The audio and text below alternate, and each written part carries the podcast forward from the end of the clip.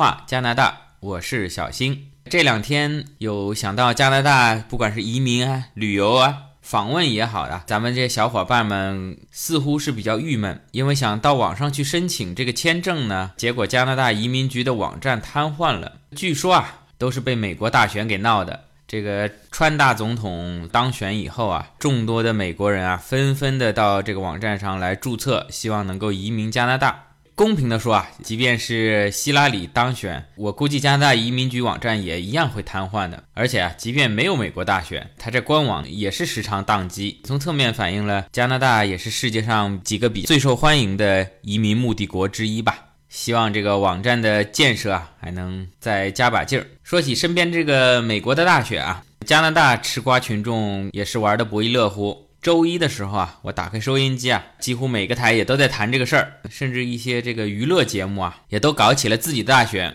哎，我就随手打开一个收音机，结果在选什么呢？让听众打进电话选，他们是更喜欢蛋糕呢，还是更喜欢曲奇啊？是 cake 还是 cookie 啊？双方啊也是玩的不亦乐乎。既然美国大选是个热点，那么咱们闲话加拿大这个节目呢，呃，也就蹭一蹭这个热点吧。这一期咱们谈一谈加拿大的政治体制以及加拿大大选。另外，我提醒一下咱们的听友小伙伴啊，最近喜马拉雅上有关美国大选的节目啊，啊，基本上上传以后就被秒删。这个谈加拿大大选的节目呢，我建议您呢先下载，然后再慢慢听，说不定您听到一半被删了也有可能。加拿大的政府啊，大致上分为三级。一个是联邦政府，因为加拿大是一个联邦制的国家，这个联邦政府大致就相当于咱们国家这一级别的。然后呢是省政府，省一级的。再接下来呢，这个不太好翻译，叫做 municipal。你可以说它是市，也可以说它是县，或者说是大区。拿中国来说，大致相当于一个地级市吧。所谓地级市的概念，它不光是一个城市。包括周围的县，广大农村地区都是先归到这个地级市，然后再归到上面的省一级政府，大致相当于咱们中国的地级市。今天呢，我们既然美国大选是选联邦的总统，我们加拿大的这个话题呢，我们也就重点说说这个联邦政府。加拿大联邦政府的元首是多长时间选一次呢？这个话题很容易，加拿大政府的元首啊是不需要选举的，就是咱们。英女皇伊丽莎白瓜二世啊，不，没有瓜啊，伊丽莎白二世终身制的，这个不需要选举啊，主要看投胎。那么说，英女皇远在咱们大不列颠英国，在加拿大国内，这个由谁来代表这个国家元首呢？啊，比如说咱们习总国家元首的身份过来访问，这边虽然总理是会接见的。但是如果说是元首对元首要有一个相同级别的国家首脑来接见呢，那在加拿大这边呢有一个加拿大总督，他呢是作为女王在加拿大的全权代表。通常来说，这个总督呢是由加拿大的总理推荐。哎，您记住，总督是由总理推荐，由女王任命。哎，您记住，总督是由总理推荐的啊。后面我们还会提到。这个总理呢，还是由总督任命。那总理又是干嘛的呢？呃，加拿大的政治体制呢，从联邦这个层面啊，基本上是效仿英国的政治体制。它的国会啊，有一个众议院，也可以说是下议院。下议院的多数党领袖呢，通常就是总理。而这个总理呢，是总督请求下议院多数党的领导人出任总理，有点绕吧？总督请求多数党领导人出任总理。然后总理呢，倒过来呢，推荐一个总督，由英女王任命。当然，您搞不清楚也没关系，因为总督呢，实际上是没有任何实权的，有点像这个橡皮图章。基本上呢，就是总理也好啊，国会也好啊，达成一致，然后总督宣布就好了。有点像某呃，有点像某国的某个机构啊。刚才说了，加拿大的政治体制呢，基本上是继承了英国的这套系统。那国会呢，有立法权，整个有立法权的包括。国会的上议院、下议院，哎，还有一个谁呢？还有一个君主，但实际上君主基本上是不发表任何意见的。而上议院呢，呃，在加拿大的政治体制中呢，它的作用呢，您别看它是上议院啊，高大上的上，它的实际权力呢，是远远要小于下议院，也就是众议院的。那么整个在这个国会立法机构里面最有实权的，那就是这个下议院了。接下来呢，我们就重点说说这个在加拿大政治生活中起到举足轻重地位的下议院。这个下议院的议员呢，是由人民直接选举产生。如果说跟中国哪个比较类似的呢，大致就相当于啊。人大代表，那么目前在加拿大下议院总共有三百三十八个席位，也就是说呢，整个加拿大这个国家把它分成三百三十八块选区，这个选区呢有可能是一个城市是一个选区。那如果像多伦多、蒙特利尔这样大城市呢，因为人口又众多，啊，它又会分成好多好多个小的选区。这个小的选区啊，跟通常意义上的市政府的行政区划不完全一样。啊，有的时候是重合的，有的时候会不一样。咱们再举个简单例子，拿北京来说，咱们比如说东城区可能是一个选区，这里面呢，咱们选出一位啊人大代表或者议员，直接呢到这个国会里面，或者说人民代表大会里面去代表这个区。而比如说海淀区，啊这个区比较大，人口也比较多，可能在选议员的时候呢，就有两个席位啊，一个比如说南海淀区、北海淀区啊，这个只是咱们按照中国北京的地名。给大家一个通俗易懂的理解。再比如说啊，拿上海来说，可能这个有这个静安区啊和闸北区啊，平在行政区划上呢，以前呢是两个区，但是可能这两个区加在一起的人口呢并不是很多。那在选举的时候呢，它又可以合并为一个大的选区。所不同的呢，咱们中国的全国人大代表啊是间接选举产生的啊，要选出区一级、市一级、省一级啊，然后再选全国人大代表。而加拿大呢？你说是民主也好呢，你说是啊，全国人口比较少也好，因为总共三千五六百万嘛。这个下议院的议员是直接选举产生的啊。每当到了大选的日子呢，各党派的议员啊就各显神通，开始到自己所在的选区拉票。这个选举呢，既为他个人啊当选这个选区的议员而努力，同时呢，也是为了这个党能够在整个下议院取得多数党的地位而奋斗。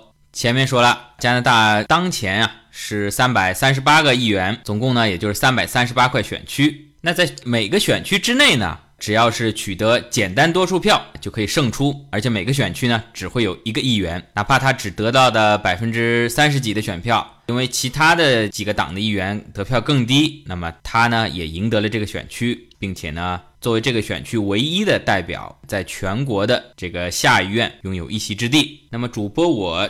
曾经在去年呢，就见证了一次加拿大的全国大选，最终呢，由这个小特鲁多领导的自由党啊，是在整个全国三百三十八个选区中赢得了一百八十四个选区，成为啊下议院绝对多数的第一大党，也就是超过半数了，百分之五十四。而之前我说的每一个选区，其实你只要赢过其他几个党。就可以把这个选区的唯一的一个席位占掉。其实真正统计全国所有的选票，自由党的得票率呢，其实是在三十九点五，也就是百分之四十都不到。但是体现到议会里面的席位呢，哎，却是取得了大胜，超过半数。而更有意思的呢，在这个议会的选举过程中呢，各个党的领导人呢，本身也是作为某一个选区的候选人来下场竞技的。就拿现任总理也是自由党的领袖特鲁多来说，他本身自己的选区呢，就是在蒙特利尔的帕皮诺选区，而且呢，他也不负众望，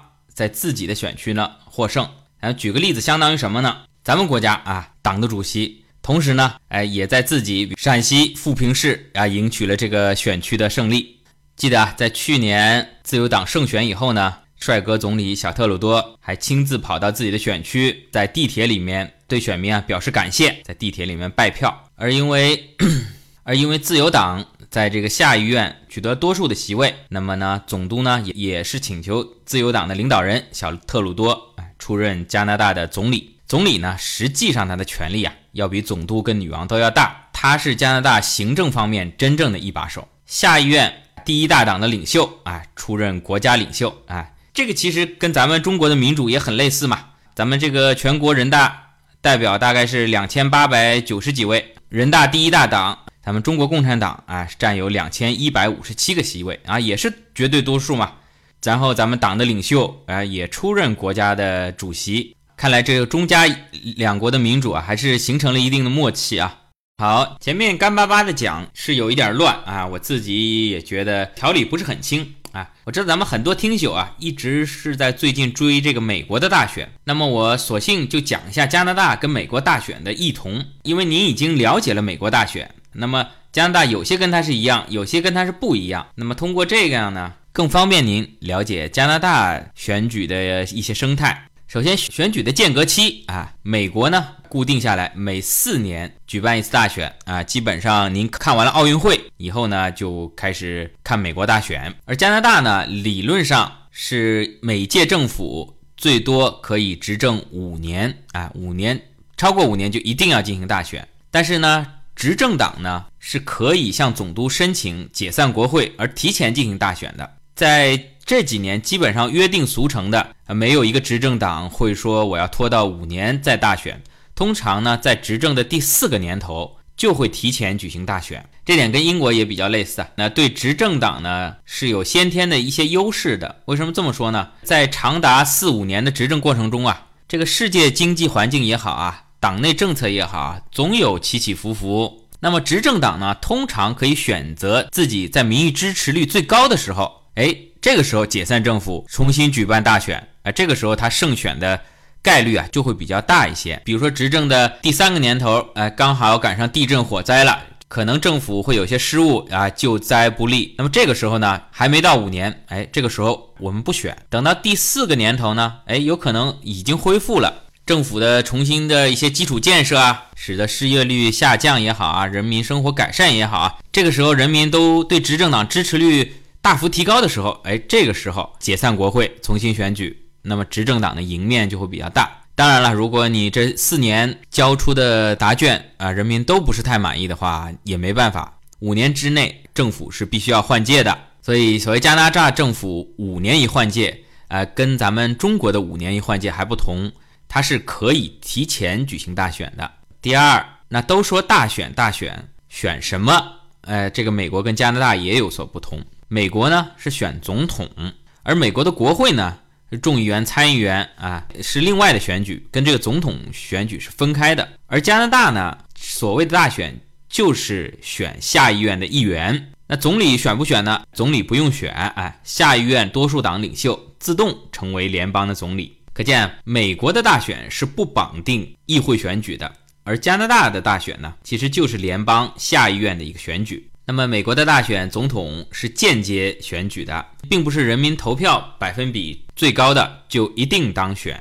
简单的说，啊，是在州一级这个级别上的赢者通吃。举个例子，比如说加州呀，有五十五张选举人票，那么哪怕民主党比共和党的比率是百分之五十点一对百分之四十九点九，哎，那么这五十五票呢，也全部是给了民主党。那么说回加拿大的选举呢，它是选下议院的议员。从这个层面上来讲，它是直接选举啊，由这个区域的人民直接选出这位议员。你如果说，那对于最终谁会成为联邦的总理呢？呃，如果以这个层面理解呢，那就是间接选举啊。那最终取得最多区域胜利的这个党派获得胜利，他的领袖成为总理。可以说啊，美国是州一级别的赢者通吃。而加拿大这边呢，哎，是选区级别的赢者通吃，只要在这个选区取得简单多数，那你就赢得了这个选区的议员席位，在联邦下议院占有一席。再说初选，美国的大选呢是有初选的，像这次不管是川普也好，这个希拉里也好，都是首先呢在本党之内过五关斩六将，赢得了党内的初选，最终呢才代表这个党。进行大选，而加拿大大选是没有初选的，最终出任总理的就是这个党目前的党的领袖，也就是说，这个党平时一直是有这位领袖的啊。如果选举这个党获胜，那党的领袖自动也成为国家的领导人。所以啊，因为有了这个初选，整个美国的这个选举过程啊相当漫长，加上之前初选的准备，通常都在一年以上，而加拿大的大选呢，通常很短。因为当前执政党啊，他说不定什么时候就觉得，哎，自己的民调比较高，行，咱们解散国会，开始大选吧。当然啊，他为了给各党竞选有准备期，最短是有三十六天的准备期。那在最近一次的大选当中呢，前执政党保守党哈珀呢是比较早的宣布了大选的决议，各党的准备期呢达到了创纪录的十一周。那么各党选举呢，基本上呢。就没有党内的初选跟辩论了，各党的领袖啊，在全国人民面前进行辩论啊。有意思的是呢，因为加拿大是双语国家嘛，在每个州巡回辩论的时候呢，除了用英语以外呢，在魁北克省呢，各党的领导人呢还需要用法语来辩论。以往呢，在魁北克省呢，有一个支持魁北克独立的魁人党，在两千年左右的时候。一直是会在魁北克省取得多数席位的。那么这一次呢，自由党领袖小特鲁多，他本身呢出生在蒙特利尔，他的选区也在蒙特利尔，所以他的法语呢也是相当好的。这次呢，在他的带动下呢，自由党呢在魁北克省呢也是取得了大胜。而另外几个党的领袖呢，像前总理哈珀，他的法语呢虽然不是母语啊，也是不错的。还有这个新民主党的唐明凯。啊，他的法语呢是在特鲁多跟哈珀之间啊，也是很好的。可见啊，在加拿大，你想当政党的领袖啊，语言这一关一定要过。那说了半天，跟我们普通老百姓有关的，谁可以成为候选人？哎，谁可以去投票呢？在美国啊。你要想成为总统的候选人，您必须是十八岁以上的美国公民，并且您是要在美国出生。之前啊，这个川普一直是在攻击奥巴马嘛，就说这个奥巴马其实并不是在美国出生的，因为美国总统他的要求是一定要在美国出生。同时还有什么呢？呃，在押人员啊，或者说被剥夺政治权利的人员啊，是没有被选举权的。呃，加拿大也是类似啊，同样要求加拿大公民十八周岁以上。这里并没有说一定要在加拿大出生啊，因为毕竟加拿大是个移民国家，每五个人中就有一个是来自其他国家。同时跟美国一样，哎，在押人员还有被剥夺政治权利的人员是没有被选举权的。还有呢，一些个别公职人员是没有被选举权的啊，就是你已经在政府一些部门担任公职的，你是没有被选举权的。那谁有选举权？谁可以投票呢？在美国呢，同样公民十八岁以上，除了在押人员。但如果是移民，即便不在美国出生，他虽然没有被选为美国总统的权利，但是呢，他是有投票选举权的。而在加拿大呢，就更加宽松，除了跟被选举权一样啊，十八周岁以上加拿大公民，他甚至啊，连这个服刑在押人员啊，也是可以投票的。哎，如果你想投票，你在监狱里啊，你跟说报告政府啊，政府说九五二七什么事情？他说我要投票大选，投给谁？投给谁？啊，也会单独安排的。好，大选之后呢，赢得最多席位的党派呢，自动的成为执政党。像这次呢，自由党就赢得了百分之五十四的席位，那是当之无愧的执政党。但有的时候呢，第一大党呢，可能只赢得了百分之四十几，甚至三十几的席位啊。但是其他几个党更少，只有三十几、二十几。同样简单多数的这个党派呢，会成为执政党。但是因为没有超过半数嘛，执政党真正平时。在政府行政过程当中呢，有的新的法案呢，要想通过呢，还是要过半数，这就形成了一个少数党政府啊。当然，所谓的少数呢，是跟所有席位来比，没有超过半数是个少数，哎，跟其他党派比呢，还是多数。那这个少数党政府呢，通常啊，会去再拉一个党，哎，作为他的长期的也好啊，短期的也好，政治联盟，哎，这样他们俩加起来过半数了。再许以一些好处嘛，以便呢在执政当中呢，他的政策能够顺利的推行。那么多数席位的是执政党，席位第二多的呢，就成为了官方的反对党。那像一五年选举之后呢，前总理哈珀所在的这个党，再插一句，哈珀本身呢，他也是参加了议员的选举，虽然是作为党派来讲，哎，这次选举失败了，他个人呢，在他自己的选区呢，他还是胜选啊，他还是加拿大下议院的一名议员。代表着他卡尔加里的一个选区。说回来，哈珀领导的这个保守党也取得了九十九个议席，三分之一不到吧。那么是议会的第二大党，也就是官方的反对党。那么这个官方的反对党啊，他是负责对执政党进行监督，同时啊，他还可以从政府获得一定的经费。也就是说，作为执政党领导的政府呢，他要拨款给反对党来反对自己。哎，这又跟咱们中国的这个民主党派啊，咱们民主党派的经费呢，很多也是来自咱们共产党政府的拨款嘛。当然了，咱们这个民主党没有能力形成所谓第二席位，也不是什么反对党啊，咱们是参政议政一片和谐，对咱们执政党啊以鼓励为主。监督为辅，那么有了执政党、反对党，那加拿大是不是两党制呢？跟美国不同，加拿大呢是一个多党制的国家。呃，如果你倒回去看这几十年的总理，你可能会有一个错觉，基本上呢是保守党跟现在小特鲁多的这个自由党轮流坐庄，哎，感觉像美国的两党制一样。但实际上，您再看这每一届政府议会的第二大党呢，有时候是这两党轮流坐庄，有时候呢，偶尔也会有第三大党一下子冲上来，哎，甚至于挑战第一名的位置。啊，你就比如说这次第三名新民主党，他呢在上次选举的时候呢。就占据了第二名的位置啊，把这个这次获胜的自由党啊远远的甩在了后面。呃，所以从联邦的层面，这三个大党呢是实力最强的，但是新民主党呢一直是第二、第三啊，始终没有在联邦范围内取得执政的记录。但是相信假以时日啊，这个党还是有希望的。它呢是一个主要是一个以社会主义偏左的啊一个政党。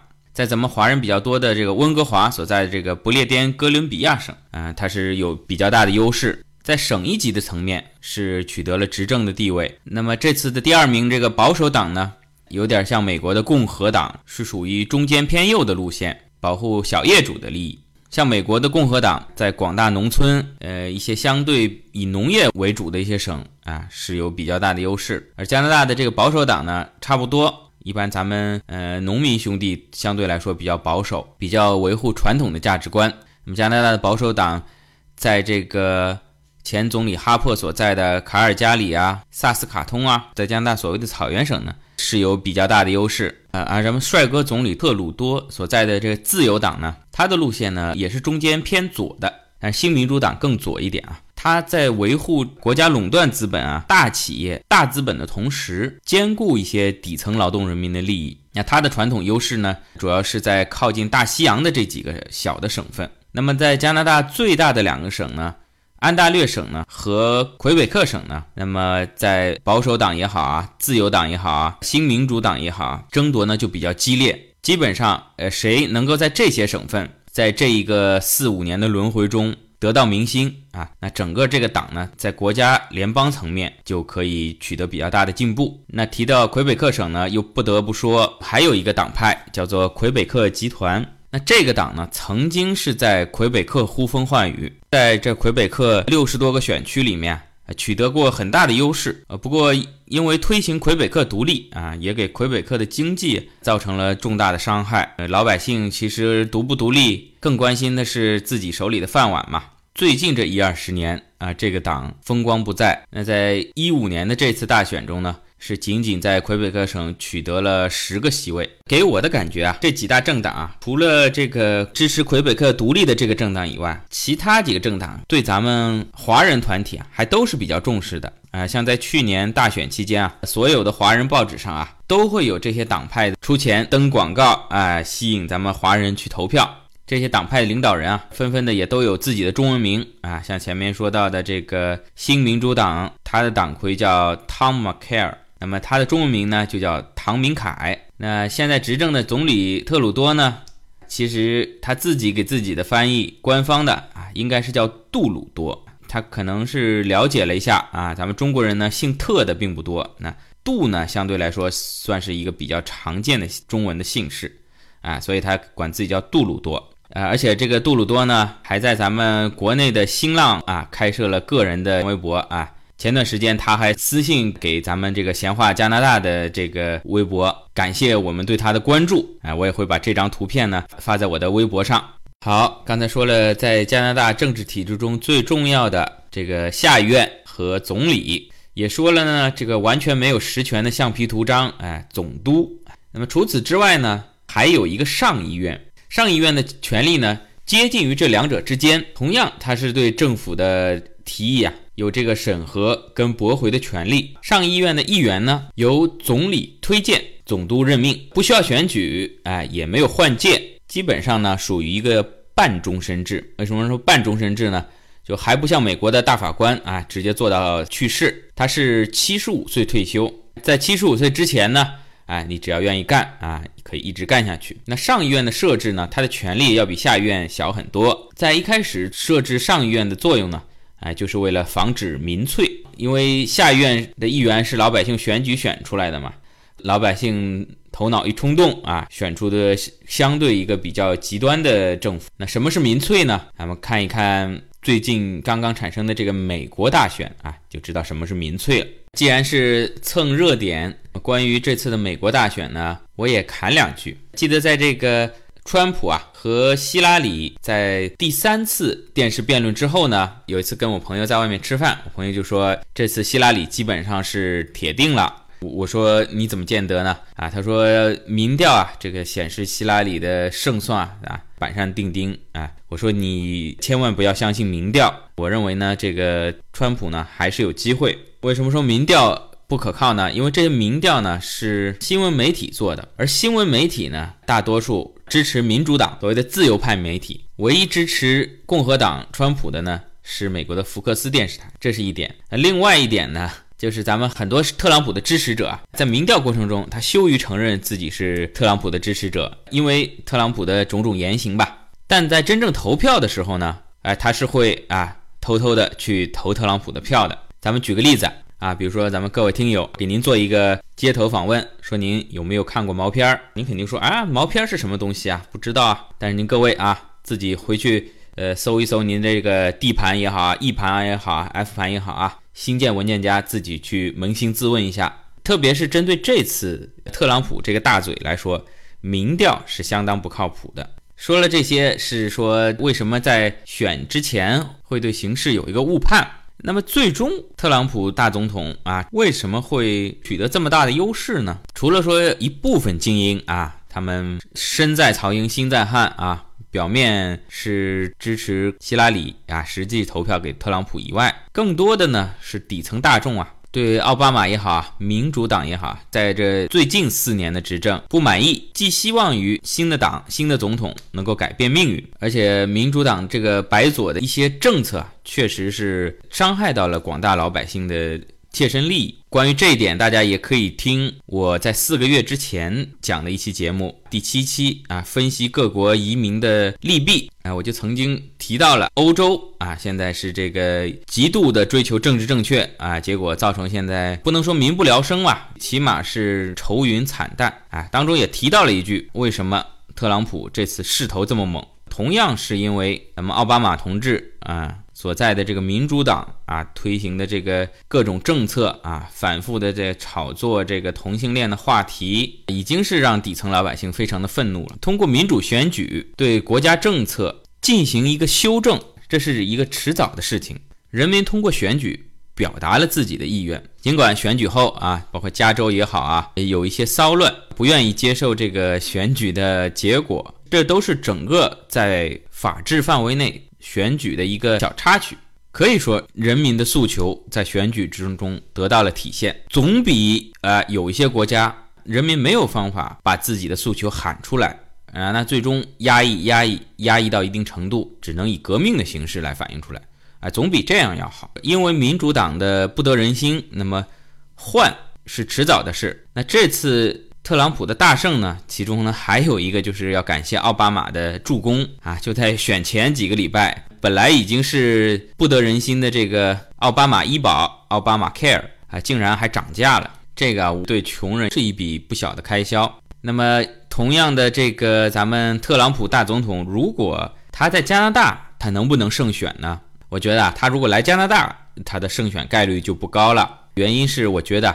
美国人口的呃整体素质啊，它的平均值啊是要低于加拿大的。当然不可否认，美国呢仍然是全世界精英最多的一个国家啊。除了咱们中国以外啊，美国的精英是最多的啊。世界排名前十的顶尖大学，除了牛津、剑桥以外，可能也都是在美国的。也就是说，在整个世界精英的金字塔塔尖啊，美国有统治地位。但同样，美国这个素质比较低的人啊。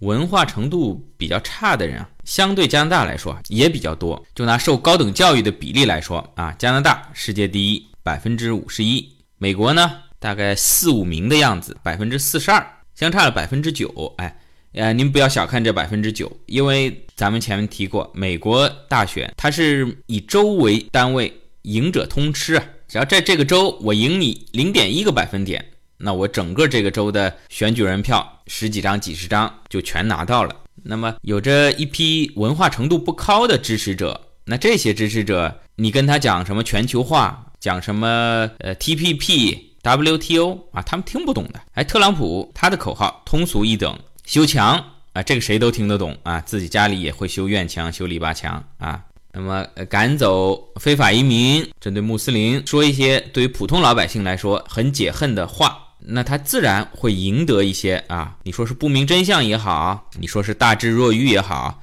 啊，赢得这些群众的支持。好了，不说美国的糟心事儿了，节目啊接近尾声，欢迎大家呢来加拿大啊看咱们这个帅哥总理啊啊，你可以关注他的微博，你也可以关注我的微博闲话加拿大，我在这里也会转发。